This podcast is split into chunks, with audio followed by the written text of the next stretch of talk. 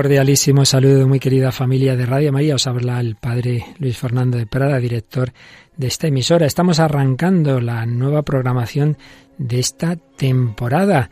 Y bueno, entre los programas nuevos de este año tenemos dos de psicología y de psiquiatría y comienza hoy uno de ellos a cargo de una profesora, fuimos compañeros durante años en una universidad, gran colaboradora en muchos ámbitos, la doctora Maribel Rodríguez. Es médico psiquiatra, es también psicoterapeuta y conoce muy bien el campo de la espiritualidad porque es también directora de la cátedra Edith Stein del CITES de Ávila, que dirigen los padres carmelitas en ese lugar tan teresiano y sanjuanista. Por ello, una gran experta en unos temas que nos interesan mucho en Radio María.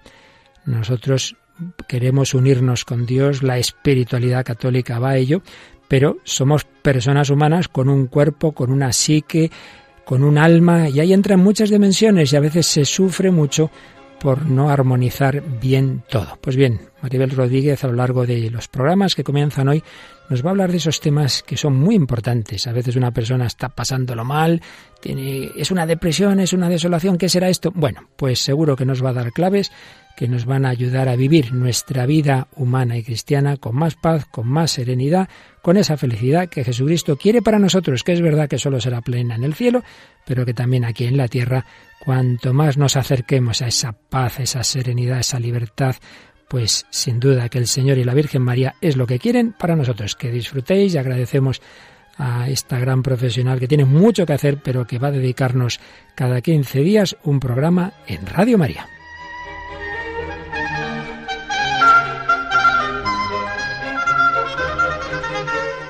De la mente al espíritu, con la doctora Maribel Rodríguez.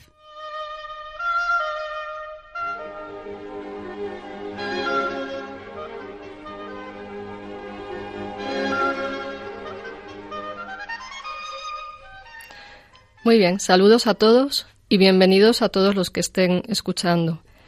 Este es mi primer programa en Radio María titulado De la mente al espíritu y es un programa que pretende tener un espacio de reflexión que ayude a las personas a tomar conciencia de diversos aspectos de la vida que relacionan la psicología y la psiquiatría con la espiritualidad, con la religión y, como ha dicho el padre Luis Fernando, para tener una vida más integrada, más completa, donde diferentes aspectos de la persona sean tenidos en cuenta. También se pretende aportar ideas que ayudan a que nos comprendamos y nos conozcamos mejor, y la intención también es generar más conciencia y sensibilidad sobre el sufrimiento humano. Por eso el primer programa de hoy va a ser sobre el sufrimiento, para que podamos reflexionar, tenerlo en cuenta y algunas ideas de cómo integrarlo, de cómo darle sentido y también eh, hablaremos con una persona que hablará del sufrimiento psíquico, de su experiencia, con la idea de que comprendamos mejor a las personas que pasan por estas dificultades. Porque el sufrimiento se da en toda vida humana, todas las personas en algún momento de nuestras vidas hemos sufrido, hemos experimentado algún tipo de sufrimiento, es algo inevitable, ineludible, con lo que tenemos que enfrentarnos y, también aprender de él. Y como dice C.S. Lewis, si tratáramos de excluir el sufrimiento o la posibilidad de sufrimiento que acarrea el orden natural y la existencia de voluntades libres, descubriríamos que para lograrlo sería preciso suprimir la vida misma. Así que todos los que estamos vivos sufrimos, es un signo de que estamos vivos y quizás porque se da en nuestra vida es algo de lo que podamos aprender. Según la Real Academia, el sufrimiento es un padecimiento, es dolor, es pena, y como digo, todos sabemos algo de esto. Y también, según la Real Academia Española de la Lengua, cuando hablamos de sufrimiento nos referimos a la manera en la que cada uno vivimos lo que nos genera dolor. Es sufrir y es como vivimos el sufrir. Pues para la Real Academia es esa paciencia, conformidad o tolerancia con la que se sufre algo. También sabemos que el sufrimiento tiene una dimensión objetiva, por ejemplo, el dolor, un dolor que es causado por un daño físico, pero también hay la parte subjetiva, el cómo lo vive cada uno. También es importante en esto señalar que aunque tengamos un sufrimiento subjetivo, no quiere decir que esa subjetividad implica que sufrimiento no existe, que es relativo, porque a veces usamos la palabra ese dolor es subjetivo como empequeñeciéndolo, reduciéndolo, pensando que los demás están quejando por gusto o que no tiene importancia. Pero si nos podemos a pensar, por ejemplo, en el dolor, en un dolor de cabeza, yo solamente puedo saber con mi subjetividad si a mí me duele mi cabeza o no, y paradójicamente mi subjetividad es la que objetiva el dolor de cabeza. Cuando yo a un paciente le pregunto por su dolor físico, es él el que me lo tiene que transmitir, igual que con el dolor psíquico, que el sufrimiento se objetiva a través de nuestra propia conciencia, nuestra percepción, y siempre hay que tomarlo en serio, aunque haya cosas que se puedan hacer para trascenderlo, superarlo y no dejarnos asfixiar por él. Me parece importante eh, hablar de que el sufrimiento se da en cada una de nuestras dimensiones, pues tenemos una dimensión física, una dimensión psicológica, una dimensión existencial y otra espiritual. Y voy a hablar por eso de los diferentes tipos de sufrimiento, para que podamos diferenciarlos y también para ver cuál es el tratamiento o la ayuda más adecuada. Por ejemplo, sufrimiento físico, sufrimiento del cuerpo, podemos llamarlo sufrimiento biológico, que se da cuando nos ponemos enfermos, cuando algo nos duele, cuando algo en el cuerpo no funciona bien y sentimos dolor, malestar, debilidad, desorientación mental, incluso a veces dificultad para respirar, atontamiento, pensemos en lo que nos pasa cuando tenemos una gripe, que todo el cuerpo funciona mal globalmente. Incluso la gripe nos altera anímicamente porque afecta nuestra capacidad de pensar, pero el sufrimiento en su origen es biológico. Digo esto porque hay ciertas alteraciones del cuerpo que pueden generar síntomas psicológicos, por ejemplo, cuando el cerebro funciona mal, en casos de ciertas depresiones, el Alzheimer, la esquizofrenia, el sufrimiento viene del cuerpo, pero los síntomas están en la mente. Y también podemos hablar de un sufrimiento fundamentalmente mental o psicológico, que es, por ejemplo, el sufrimiento emocional, donde la persona que lo padece se siente alterada, triste, inquieta, puede ser que no controle sus pensamientos, es un sufrimiento que es sobre todo subjetivo, uno es el que lo vive, pero puede alterar gravemente la manera de estar en el mundo, de estar en la vida. Y a todos nos ha pasado alguna vez frente a alguna noticia impactante, como la muerte de un ser querido, una decepción con una persona valiosa para nosotros, conflictos, otros problemas de la vida que generan estrés, una alteración emocional eh, se da en todo ser humano y consideramos que es sana cuando tiene que ver con lo que ha sucedido. Es decir, si yo lloro porque ha muerto un familiar, es una reacción emocional normal. El problema es en los casos en los que el sufrimiento psicológico es demasiado intenso para poderlo comprender racionalmente o no lo relacionamos con el estímulo que lo ha provocado. Si una persona reacciona de manera exagerada, por ejemplo, por una impuntualidad, podemos decir que es una reacción desproporcionada. Y quizás eso nos haga enfadarnos, nos haga no comprender que detrás de esa reacción haya un sufrimiento psíquico. Un sufrimiento psíquico que altera emocionalmente a la persona, la hace sobre reaccionar y que puede venir de heridas o traumas del pasado, especialmente de la infancia, donde la persona sigue viviendo internamente una situación de sentirse horrible, de sentirse inadecuada, de sentir que no se le tiene en cuenta y reacciona de manera excesiva. Esto puede generar desbordamientos en la mente y también genera sufrimiento en quienes rodean a la persona que sufre, a veces le culpabilizan o incluso se dan casos donde se impide buscar ayuda profesional porque no se entiende, porque se piensa que solamente es algo que debe resolverse con pastillas o por prejuicios, incluso a veces en, ámbitos religiosos se cree que un sufrimiento psicológico es de causa espiritual y la persona puede requerir una ayuda psicológica. Pues pensemos en alguna depresión donde la persona quizás eh, cree que es culpa de ella por no estar cumpliendo bien con su vida religiosa y lo que le ocurre es que tiene una depresión que puede tener una causa médica o una causa psicológica. Para poder comprender el sufrimiento psíquico vamos a escuchar el testimonio de una persona diagnosticada de trastorno límite de personalidad. Explico brevemente qué consiste el trastorno para que entendamos bien lo que ella nos pueda transmitir el trastorno límite es un trastorno mental en el que se alcanzan las cotas de sufrimiento psicológico quizás más altas, según quienes lo padecen, Y para muchos de ellos ese sufrimiento es el peor de los dolores, incluso que los dolores físicos que cualquier persona pueda experimentar en un momento de enfermedad. El trastorno límite de personalidad suele tener antecedentes de situaciones muy dolorosas y traumáticas en la infancia y se caracteriza por un gran sufrimiento emocional con periodos de intensificación.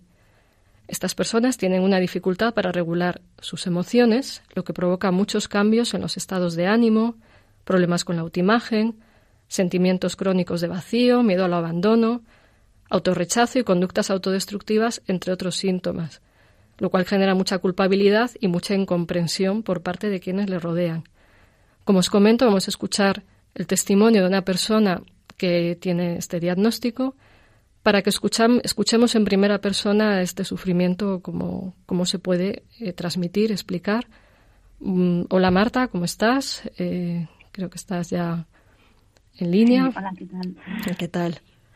Eh, Marta, me gustaría que nos expliques un poco, eh, pues, el sufrimiento, o sea, cómo explicarías el sufrimiento psíquico que tú has experimentado para que las personas te puedan entender. A ver, es un sufrimiento un poquillo difícil porque nadie lo ve y, y nosotros lo sentimos mucho. Es, es como una angustia continua, como, como tener un montón de cuchillos dentro que, que quieren salir hacia afuera, que no lo controlas y pues te retuerces, lloras, no puedes respirar, mm, te sientes una persona horrible porque no sabes qué hacer, no, mm, no es controlable y te sientes malvada, incomprendida, sola. Sí, porque la gente no suele entender mucho de esto, ¿no? Nadie, nadie lo entiende, o tres o cuatro personas. Bueno, pues menos mal que hay tres o cuatro personas, ¿no? Pero que en general tú lo transmites muy bien como cuchillos dentro, ¿no? Sí, porque viene de dentro, no viene de fuera, y parece que te va a romper. Claro, sí. Y sabes cómo que eso te deja sin respiración, sin recursos, te deja bloqueada, ¿no? Cuando sucede. Sí, ni siquiera sabes pedir ayuda. Sí. No, sabes que tú no puedes arreglarlo, pero eres incapaz de moverte y de pedir ayuda. Claro. Y tú que has experimentado también mucho dolor físico por tus problemas en las rodillas, que te han operado varias veces y has pasado operaciones complicadas, ¿cómo ves el dolor físico en comparación con el dolor emocional? Pues mm, el dolor físico para mí es muy duro, pero no tiene nada que ver. Es, es mucho más llevadero por malo que pueda parecer, porque todo el mundo te ayuda, te ve, lo entiende y te echa una mano siempre que te ve. Entonces no estás solo. Y el emocional es todo lo contrario. Nadie lo entiende y tú te sientes aislada, te quedas solo y encima eso lo intensifica. Entonces, personalmente el emocional es muchísimo peor, porque precisamente por eso a veces nos hacemos daño y nos autolesionamos o nos, o caemos enfermos incluso para que alguien nos ayude, porque al estar cerca, pues ya eso nos ayuda. Sí, porque la enfermedad física la entiende todo el mundo, pero el dolor emocional o un problema psicológico de tanto dolor, la gente no es capaz de entenderlo. Incluso se asustan, ¿no? Claro, hay muchas asociaciones que ayudan a cualquier dolor físico, pero para el dolor o el sufrimiento emocional no hay nada, ni nadie. Se asustan, te ven raro, te ven este tipo de estar loco y se separan. Sí, bueno, por suerte hay asociaciones como la con la que tú colaboras, que es Océano TLP, para ayudar a personas que padecen este tipo de problemas, ¿no? Sí, sí, empieza a haber más movimiento y eso es, es muy bueno, por eso... Y que personas que habéis sufrido queréis ayudar a otros, ¿no? Sí, exacto. Muy bien. ¿Y qué te ha ayudado más con tu sufrimiento psicológico? Pues principalmente las terapias, psicólogos, psiquiatras y, y arte terapia, expresarlo. Para mí pintar y poder expresarlo. Y luego, una vez que empiezas a abrirte, pues tener un círculo, aunque sea chiquitito de amigos, es genial. Claro, entonces las terapias, la creatividad, los amigos, o sea... Mm, y luego una rutina de trabajo, si podemos si se puede conseguir, porque nadie, si lo sabe nadie te da trabajo, pero si lo puedes tener una rutina de vida, ayuda mucho. Claro, y hacer cosas que te gusten, que merezcan la pena para ti, ¿no? Sí, tener sentido. Para mí pintar, poder ayudar a otros, pues una vez que tienes la terapia, que siempre ayuda, pues, pues eso, expresarte y, y no tragártelo tú solo, tener gente y ayudar. Genial. Marta, y recuerdo que en una ocasión tuviste una experiencia de encontrarte con una luz interior que se manifestó en uno de tus cuadros cuando alguien te dijo que veía luz en ti. ¿Podrías contarnos algo de esa experiencia? Sí, sí. Es, fue un poco raro porque no me lo esperaba y estaba en un momento muy malo, la verdad. Y estaba pintando todos mis monstruos internos, los que me acechaban, porque es lo que sientes que te acechan. Y estaba pintando un cuadro muy negro con todos esos monstruos y de repente mi, mi mano y mi cuerpo pues me obligaron a coger el blanco y el amarillo y a pintar un pájaro enorme en medio de toda esa oscuridad. Y era un pájaro luminoso, blanco, ¿no? Sí, era blanco y con reflejos amarillos. De hecho, lo, lo tengo aquí delante. Y, y desde ese día, que no sé cuándo fue, ahora hace un año, año y pico ya, la verdad, un par de años, no he vuelto a tener, a sentir que los monstruos me acechan para nada. Tengo, sigo teniendo mis bajones, pero no tiene nada que ver con esos, esa angustia de monstruos que te rodean o que están dentro de ti. Qué bueno, que es importante también ver que una persona tiene un problema, un trastorno, tiene también luz y tiene fuerza y tiene capacidades en su interior de las que a veces una que está pasando lo mal no se da cuenta, ¿no? Y ahí emergió pues una parte de tu fuerza, ¿no? Soy capaz de ver algo algo bueno en mí de vez en cuando. Bien, bien. O sea, yo creo que ahí también esa luz a veces la utilizas para relajarte, ¿no? O sea, es un recurso que te ha servido para afrontar las dificultades, ¿no? Sí, para muchas cosas, para muchas cosas. Para, pues eso, para relajarme, para meditar, incluso para hablar con los niños, eh, que soy maestra, pues también lo utilizo con ellos y es maravilloso. Qué bueno. Y dado que estamos en una emisora de radio que tiene que ver con la religión, ¿tú dirías que te ha aportado algo positivo la religión o la espiritualidad? A mí personalmente sí, porque yo necesito saber que soy algo más que cuerpo y mente y yo sí que siento que tengo un espíritu, un alma que es, es fuerte y sobre todo que es bueno. Entonces, cuando estoy mal y, siento ese, ese espíritu, a mí me hace encontrarme con una parte de mí misma pues que siento que es buena y que me da alegría. Y esa alegría para mí es, me hace tirar para adelante. Qué bueno. Importante. Qué bueno. Aunque a veces en los ámbitos religiosos tú has expresado que no se entienden bien estos problemas no que todavía hace falta formación y conocimientos no sí yo me he cambiado mucho de de grupos de sitios porque porque muchos nos rechazan en cuanto empezamos a abrirnos y a decir lo que nos pasa y lo que sentimos, se apartan. Es como que no lo comprenden y tienen miedo. Sí, es el miedo de no saber, ¿no? Sí, sí. Y entonces, pues nosotros nos vamos porque porque te sientes rechazado otra vez y, justo en un lugar que, que para mí es más, debería ser más comprensivo y más cuidador. Muy bien, pues muchas gracias Marta por todo lo que nos has aportado, muy interesante y muy bien explicado.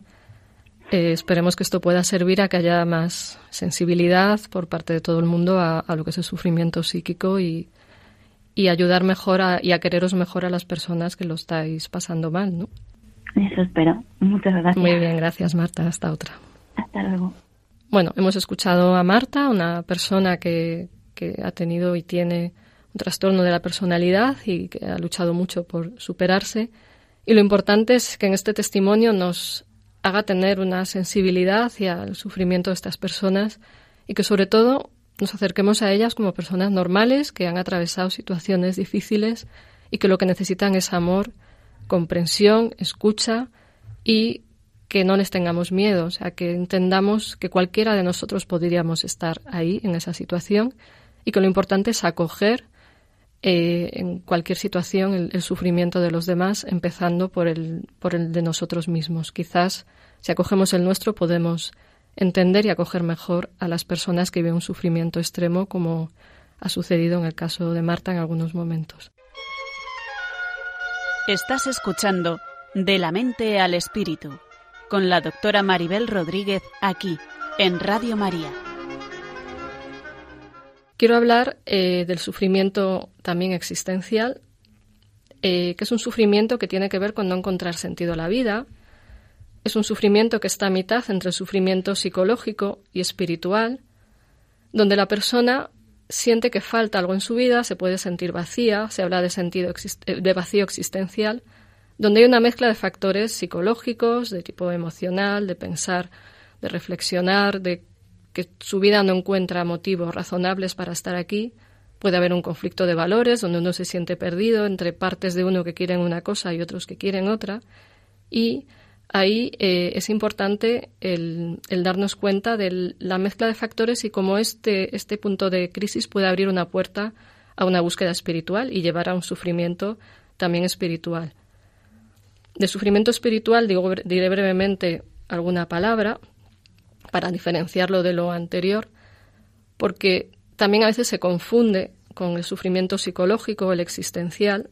Como he dicho, en el existencial hay mezclas entre lo psicológico y lo espiritual, pero pensemos que un sufrimiento espiritual, sobre todo, tendrá que ver con temas relacionados con la vida religiosa, espiritual, lo que se llaman crisis religiosas, noches oscuras del alma, momentos de culpa con respecto a, cómo vive uno su relación con Dios y se puede diferenciar, por ejemplo, de, un sufrimiento psicológico que tenga contenidos espirituales, porque el sufrimiento psicológico es más egocéntrico, está referido al propio bienestar, a estar yo conmigo mismo, y el sufrimiento espiritual busca más eh, una apertura a la trascendencia. No voy a entrar mucho más en esto, me gustaría poner eh, que escucharéis el fragmento de, una película que, en, la, que se ve la mezcla de elementos emocionales, espirituales, existenciales, que es la película El séptimo sello, donde un caballero que viene de las cruzadas se confronta con la muerte,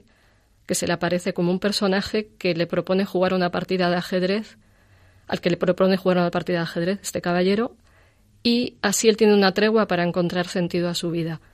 Escuchemos una secuencia de la película donde él entra a confesarse y expresa su conflicto, donde vemos el sufrimiento emocional, el sufrimiento existencial de mi vida no tiene sentido y el sufrimiento espiritual.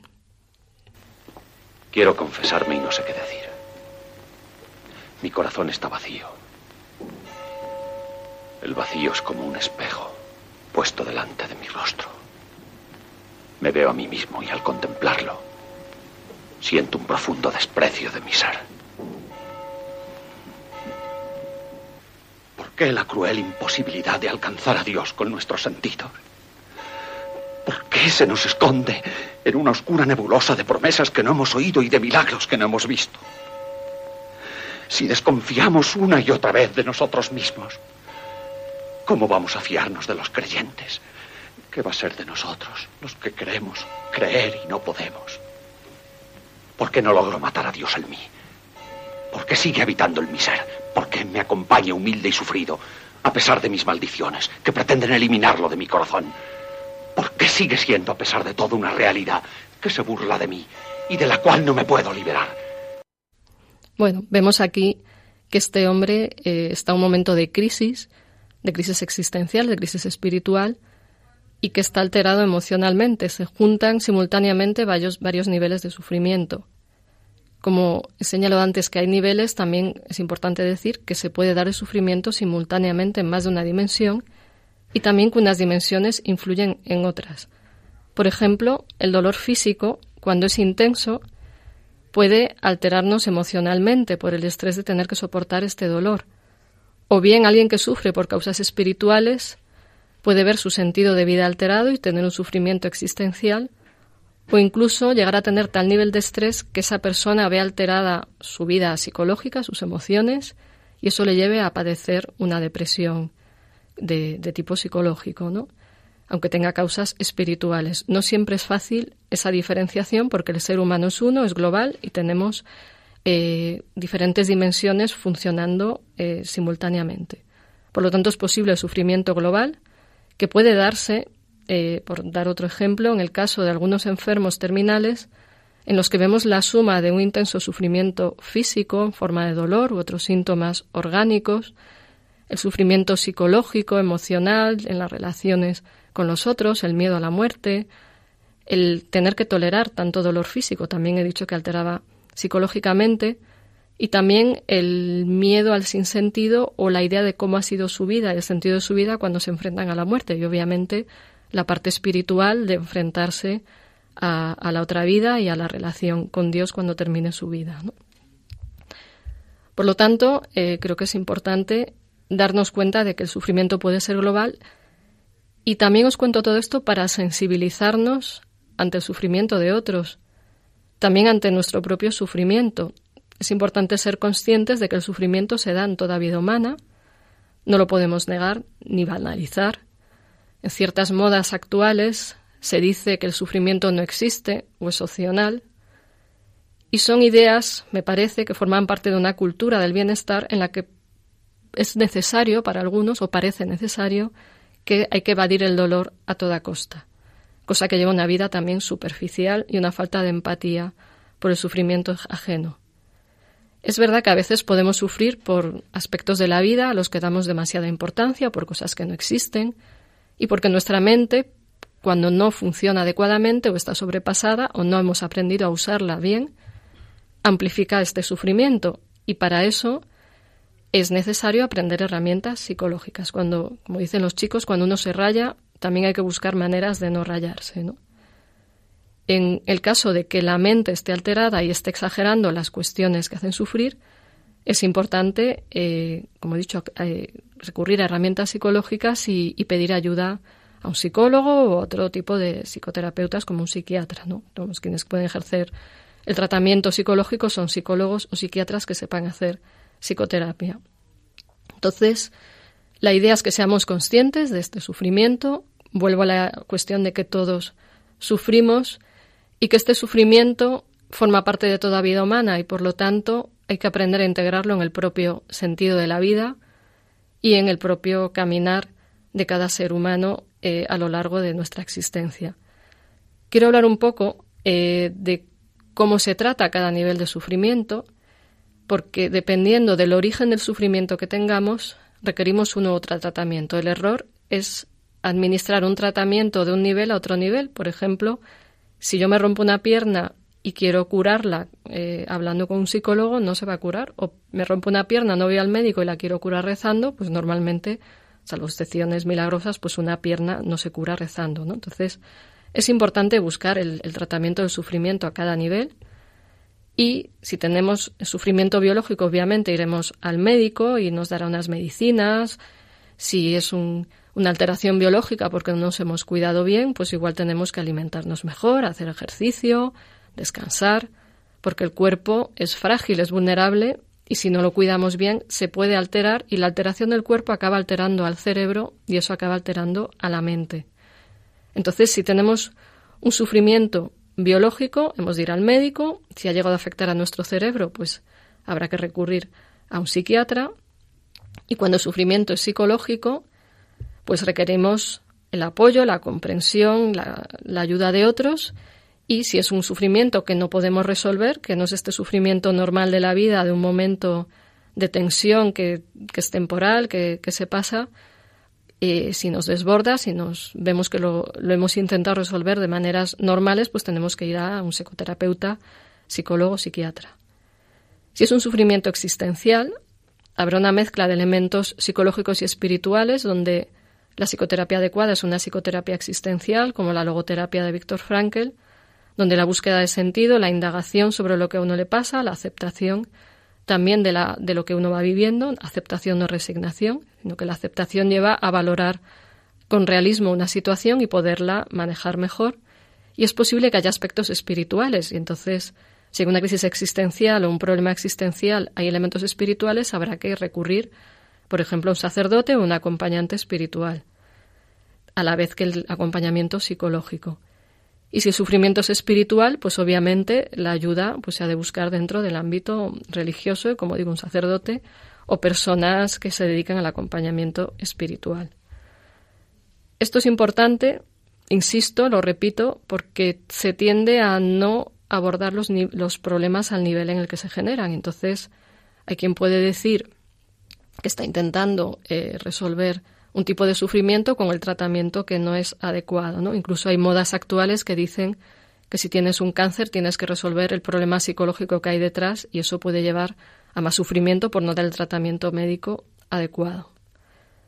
La cuestión en todo esto es eh, que aparte de ser conscientes del sufrimiento, creo que todos lo somos de una manera o de otra, es fundamental el plantearnos cómo enfrentarnos a él. Si estoy sufriendo, ¿qué puedo hacer? Normalmente, aparte de aceptar, comprender, escuchar mi sufrimiento, que eso me llevará a conocerme mejor, es pedir ayuda, hablar con otras personas y, cuando es preciso, pedir ayuda de expertos. El cómo expresarlo implica que primero nos lo expresemos a nosotros mismos, que tratemos de comprender que lo ha generado, que nos permitamos sentirlo y también darnos cuenta de si ese sentimiento lo estamos alimentando con obsesiones o hay algo irreal.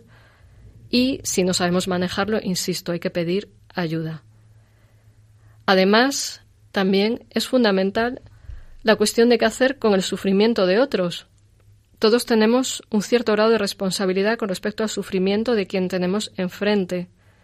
Y ese sufrimiento de otros nos debe interpelar a reaccionar de algún modo.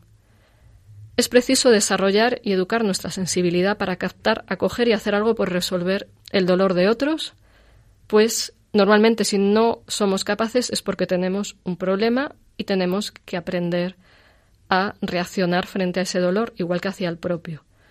Cito al padre Amedeo Cencini, que dice que es preciso desarrollar un sentimiento de compasión entendida como capacidad de libertad para coger en el propio corazón una parte del dolor que otro me cuenta, al menos un poco.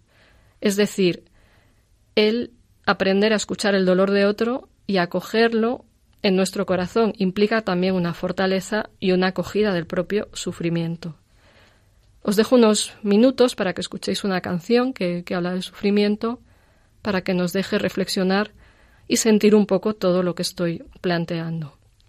La canción que vais a escuchar se titula Fuiste tú, de Ricardo Arjona y Gaby Moreno.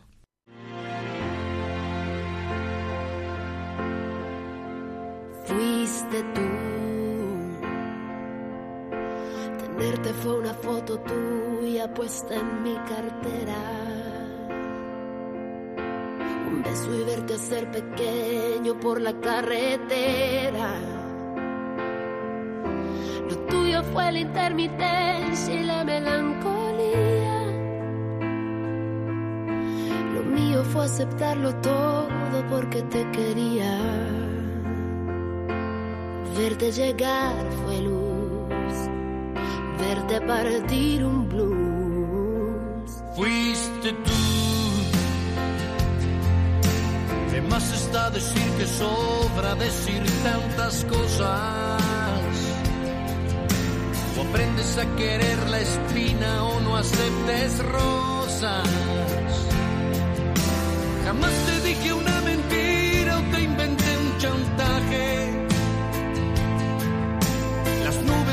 también forman parte del paisaje. Y no me veas así un culpable aquí, fuiste tú.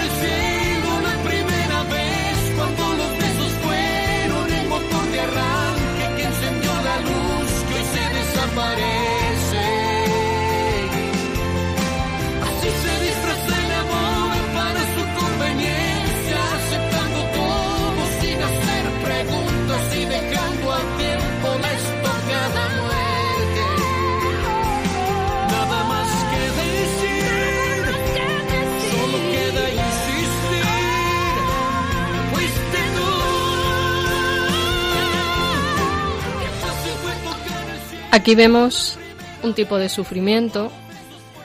En general las canciones sobre el sufrimiento son sentimentales y hablan de emociones.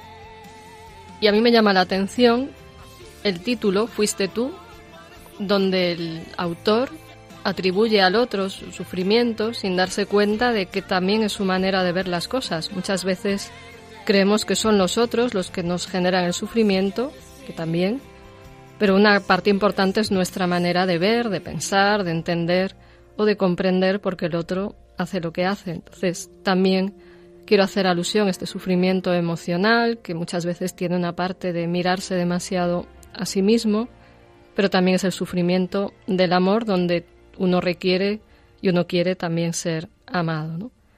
Pues bueno, os dejo esto para la reflexión y quiero eh, terminar eh, haciendo un, el último apartado de, de hoy, terminar haciendo unas reflexiones sobre el sentido del sufrimiento, porque de alguna manera si el sentido, digo, si el sufrimiento está ahí, es porque forma parte de la vida y pretendo aportaros alguna idea que quizás ayude con el sentido.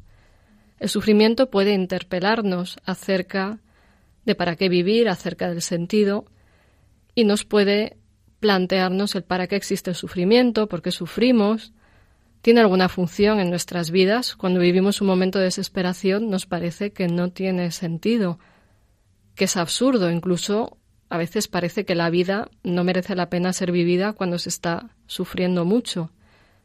Pero cuando uno ha superado ese agujero o, esa, o ese bache, se puede dar cuenta de que quizás hay sufrimientos que destruyen mucho y, no siempre es fácil llegar a esto que voy a decir, pero quizás hemos comprendido mejor algo de nosotros mismos o hemos abierto más nuestra realidad a la relación con los otros. Recuerdo una persona que me decía que agradecía a la vida que le hubiera dado una depresión porque así entendía la depresión que había tenido un ser querido que hace años no fue capaz de comprender. En este caso, el sufrimiento le abrió un horizonte de la relación y le ayudó a ayudar a otros. Y también es importante ver que el sufrimiento nos puede aportar humildad, porque vemos nuestros límites, porque nos posibilita mirar más allá de nosotros mismos y de nuestras visiones egocéntricas que todos tenemos en algún momento. En este sentido, el sufrimiento puede ampliar nuestra visión de la realidad y, como ya he dicho, hacernos más conscientes del sufrimiento que otros experimentan. Quizás cada nivel de sufrimiento tenga su sentido, quizás el, bueno, quizás no, en el nivel biológico sabemos que el dolor, el sufrimiento del cuerpo indica al cerebro y a otra serie de sistemas del organismo que se pongan en acción y nos curen. En el nivel psicológico, el sufrimiento nos muestra nuestros límites y áreas de trabajo interior pendiente, nos muestra cuestiones que no se han asimilado antes y nos puede indicar que necesitamos resolver heridas del pasado, quizás heridas que hay que resolver, a veces solo aceptar o comprender, pero en ese proceso el conocimiento de uno mismo crece y podemos madurar y ser más capaces de amar y comprender a los demás. En el nivel existencial, el sentido del sufrimiento puede ser un motor para buscar sentido a nuestra vida. Las personas que sienten un vacío, que sienten un sinsentido, muchas veces son personas sensibles que quieren un algo más que les puede llevar finalmente a un camino de más profundidad psicológica y espiritual. Y a nivel espiritual, según cuentan muchas personas, y lo vemos también en la vida de los santos, puede posibilitar un crecimiento y una profundización en el propio camino religioso. Por ejemplo, en el caso de Edith Stein, ella misma vivió una serie de crisis en su vida que le llevaron a la búsqueda de sentido y cuando ya encuentra su propio camino religioso dice que ha aprendido a amar la vida desde que sabe para qué vive, pero todo ha sido un proceso de crecimiento y aprendizaje. Otro, otro caso es el del psiquiatra Viktor Frankl, que vivió varios años en campos de concentración nazis y escribió el libro El hombre en busca de sentido, y él mismo tuvo que vivir en la práctica que cuenta en ese libro, El hombre en busca de sentido, tuvo que vivir en su vida el problema del sentido, pues estuvo casi cuatro años en campos de concentración nazis, como decía. Para él hay varios puntos que aporta, en los que el sufrimiento aporta sentido. En primer lugar, dice que posibilita el desarrollo de valores de actitud, que para él son los valores que desarrollamos cuando no podemos cambiar una situación que nos hace sufrir, en la que no podemos eh, disfrutar o crear, estamos inmovilizados, pero sí podemos cambiar nuestra posición interior y decidir cómo nos posicionamos ante su sufrimiento, el elegir cómo enfrentarnos y para Víctor Frankl ese trabajo con la propia actitud sería una situación que ofrecería las mejores posibilidades de colmar el más profundo de los sentidos. También para Víctor Frankl aporta nuevas dimensiones en el sentido de la vida, pues nos hace madurar, puede ser una oportunidad para crecer y para aprender algo, y, en palabras de Víctor Frankl, habría la posibilidad de transmutar una tragedia personal en triunfo, en triunfo y de elevarse por encima de uno mismo porque aumenta la conciencia y, el enriquecimiento por ayudar al encuentro con la verdad. También puede ayudar a salir de la apatía, porque dice Frankel que mientras sufrimos el alma permanece viva, aunque es verdad que a veces eso es muy difícil, puede permitir entrenar nuestra libertad interior por ese trabajo con la actitud y puede ayudarnos a trascender nuestro propio egocentrismo por una idea de sacrificio, de sufrir o esforzarnos por algo o por alguien. Por ejemplo, hay personas a veces que tienen deseos de quitarse la vida, pero deciden seguir viviendo por el amor a otra persona y así salen de sí mismos. De alguna manera, el sentido del sufrimiento puede ayudarnos a, a vivir mejor este tipo de situaciones y a cambiar el foco que nos genera el sufrimiento que es tanto a veces en nosotros mismos y a mirar más allá hacia los demás. Según experiencias de muchas personas que yo he escuchado en, en mi trabajo como psicoterapeuta, la adecuada asimilación y profundización del sufrimiento puede llevar a una vida más consciente y profunda, incluso puede aportar más fortaleza y compasión y empatía, más amor, más realismo, más madurez, más capacidad de reflexión, más humildad, más creatividad y quizás más capacidad para conseguir una vivencia más profunda en esa dimensión de la fe, porque el sufrimiento lleva a dimensiones que trascienden nuestra propia capacidad humana y puede abrirnos a, la petición de ayuda hacia Dios o hacia lo que, lo que nos dé una vida más fuerte, más profunda. ¿no? Resulta interesante que, por ejemplo, para Dostoyevsky el sufrimiento era lo que origina nuestro conocimiento, siendo el sufrimiento necesario para el desarrollo de nuestra conciencia, pues nos da a conocer lo que significa la vida, la luz y el amor. Para Dostoyevsky, solo en el sufrimiento se revelaría la voluntad de vivir, y solo en el sufrimiento del amor advertiríamos hasta dónde llega el amor por la persona amada. De alguna manera, el sufrimiento para Dostoyevsky nos evitaría caer en una vida superficial, y nos haría más conscientes de que es auténticamente la realidad y nosotros mismos. Así que podríamos decir que el sentido del sufrimiento está ligado al sentido de lo que somos.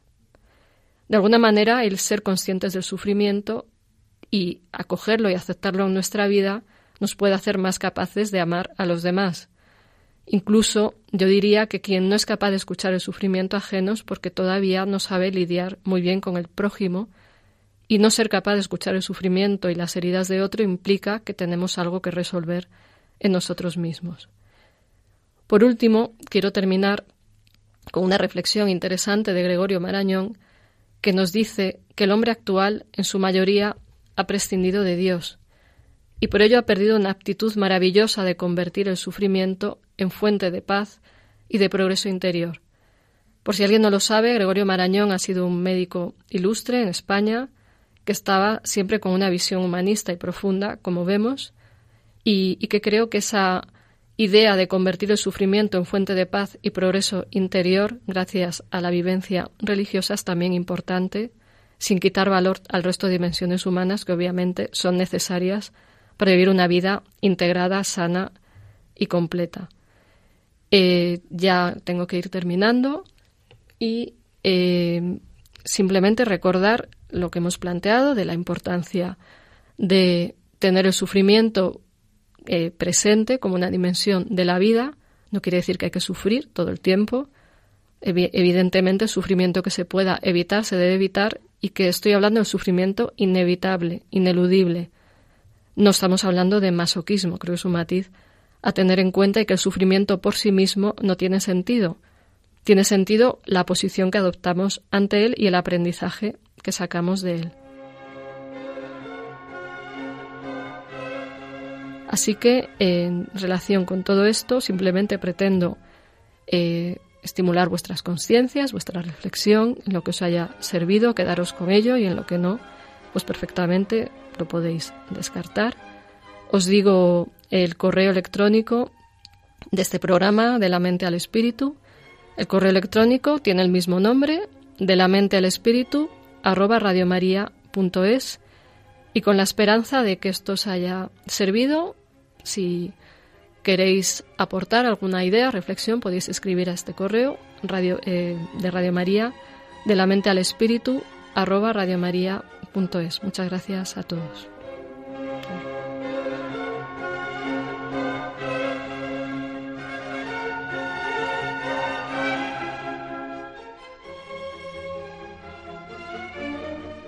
De la mente al espíritu, con la doctora Maribel Rodríguez.